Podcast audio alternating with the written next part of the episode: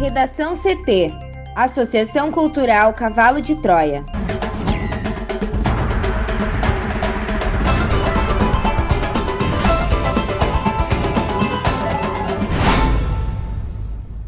Agora, no Redação CT. Rio Grande do Sul vai encurtar intervalo da segunda dose das vacinas AstraZeneca e Pfizer. Ricardo Barros volta a pedir ao STF para a CPI antecipar seu depoimento. Bolsonaro oficializa a indicação de André Mendonça ao STF. Senado começa a votar reforma eleitoral mirando em partidos pequenos.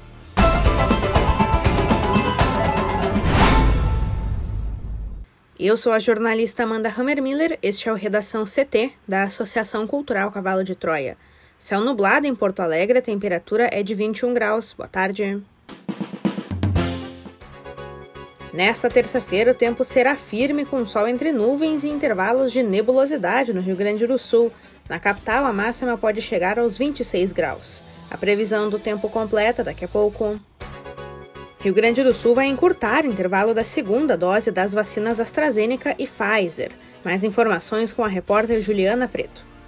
O Rio Grande do Sul vai reduzir o intervalo entre a primeira e a segunda dose de duas vacinas contra a Covid-19, após decisão da Secretaria Estadual da Saúde e dos secretários municipais da saúde em reunião na tarde dessa segunda-feira.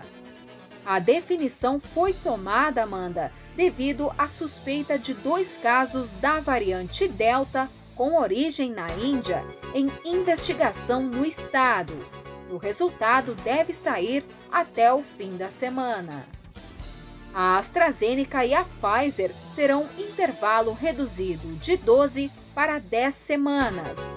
A medida vale para todos que já receberam os imunizantes e para os futuros vacinados.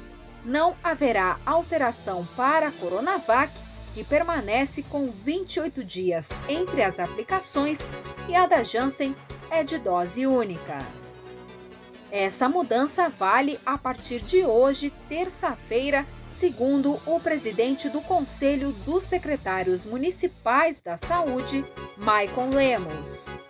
A secretaria se organiza para enviar mais doses destes imunizantes a partir de quarta aos municípios, mas aqueles que tiverem em estoque já podem aplicar a partir desta terça.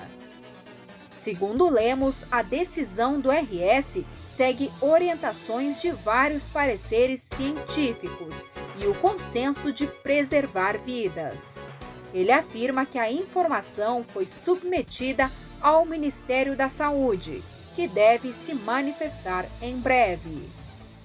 Essa decisão vinha sendo estudada desde a semana passada pelo Palácio Piratini, e a mudança ocorre na esteira de Acre, Pernambuco, Ceará, Espírito Santo, Piauí, Sergipe e Alagoas, que optaram nos últimos dias por diminuir o tempo necessário para que a população tome a segunda dose, como reportou o jornal O Globo. O presidente do Conselho dos Secretários Municipais da Saúde ainda disse que a decisão não atrasaria o ritmo da campanha do governo do estado, tendo em vista que serão usadas apenas doses destinadas à segunda aplicação. Governo do Rio Grande do Sul decide incluir adolescentes com comorbidades na vacinação contra a Covid-19. Thaís Uchoa. Jovens com comorbidades e idades entre 12 e 18 anos incompletos entrarão nos grupos prioritários da vacinação contra a Covid-19 no Rio Grande do Sul a partir da próxima remessa da vacina da Pfizer, a única autorizada pela Agência Nacional de Vigilância Sanitária a ser aplicada em quem está nessa faixa etária no país. A decisão foi tomada em reunião na tarde desta segunda-feira envolvendo a Secretaria Estadual da Saúde e o Conselho das Secretarias Municipais de Saúde do Rio Grande do Sul. Segundo o presidente do Conselho, Maicon de Barros Lemos, que é secretário municipal de saúde de Canoas, ainda não há data prevista para a chegada das novas doses da Pfizer. Ele afirma, porém, que os municípios terão autonomia para definir como incluirão o novo grupo no calendário de vacinação. Ontem, São Leopoldo, no Vale dos Sinos, abriu um cadastro para que adolescentes com comorbidades e deficiência permanente registrem interesse na imunização. A partir dessas manifestações, o município pretende avaliar o tamanho do grupo a ser vacinado. A Prefeitura encaminhará um ofício ao Ministério da Saúde solicitando que o grupo seja incluído no Plano Nacional de Operacionalização da Vacinação contra a Covid-19. A Prefeitura de São Leopoldo garante que só vacinará os adolescentes quando houver autorização, diferentemente do que ocorreu na cidade mineira de Betim. O município chegou a abrir campanha para esses jovens no dia 16 de junho. No dia seguinte, porém, foi barrado pela Justiça sob risco de multa. O Ministério Público de Minas Gerais moveu ação e agora a Prefeitura aguarda julgamento de recurso para retomar a vacinação da faixa etária. Para o Redação CT, Thaís Uchoa. Ricardo Barros volta a pedir ao STF para a CPI antecipar seu depoimento. O líder do governo na Câmara, o deputado federal Ricardo Barros, do Progressistas, voltou a cobrar na Justiça a antecipação de uma data para ser interrogado na CPI da Covid, do Senado Federal. A comissão até definiu uma data provisória de quando ele seria ouvido, na próxima terça-feira, dia 20 de julho. Mas como o dia coincide, Amanda, com o recesso parlamentar do Senado, não há certeza de que ocorrerá a sessão. Ricardo Barros foi citado pela primeira vez na CPI pelo deputado federal Luiz Miranda, do DEM, durante o depoimento em que ele e seu irmão, o servidor do Ministério da Saúde, Luiz Ricardo, denunciaram irregularidades na negociação de compra da vacina indiana Covaxin. Na ocasião, Luiz Miranda afirmou que, ao informar o presidente Jair Bolsonaro sobre detalhes do negócio, o chefe do executivo teria falado, aspas, isso é coisa do Ricardo Barros, fecha aspas. Na semana passada, ao ser questionado sobre a data em que o deputado seria ouvido, o vice-presidente da comissão, o senador Randolph Rodrigues, declarou que Barros seria ouvido no momento oportuno e comentou que era para ele ter paciência que a hora logo chegaria. Desde então, o líder do governo, por meio dos senadores governistas da comissão, insiste que quer falar o quanto antes. A data chegou a ser definida para o dia 8 de julho, mas acabou sendo adiada por causa de outro escândalo que atropelou a agenda da comissão: o caso da Davat e do suposto pedido de propina do Ministério da Saúde após oferta de 400 milhões de doses da AstraZeneca. Após a citação a seu nome na CPI, Ricardo Barros negou ter qualquer relação com esse acordo. Para o Redação CT, Juliana Preto. O presidente Jair Bolsonaro oficializou a indicação do advogado-geral da União, André Mendonça, para o cargo de ministro do Supremo Tribunal Federal. O ato consta em mensagem publicada no Diário Oficial da União desta terça-feira. A vaga na corte foi aberta com a aposentadoria do ministro Marco Aurélio Mello. O nome de Mendonça ainda precisa passar pelo crivo do Senado, onde enfrenta resistências políticas pela atuação contra adversários do presidente e pelo uso da Lei de Segurança Nacional contra críticos do governo. Para ser aprovado, ele necessita do voto de 41 dos 81 senadores. A indicação de Bolsonaro representa o pagamento da promessa feita a líderes aliados de indicar um ministro terrivelmente evangélico para a vaga no Supremo.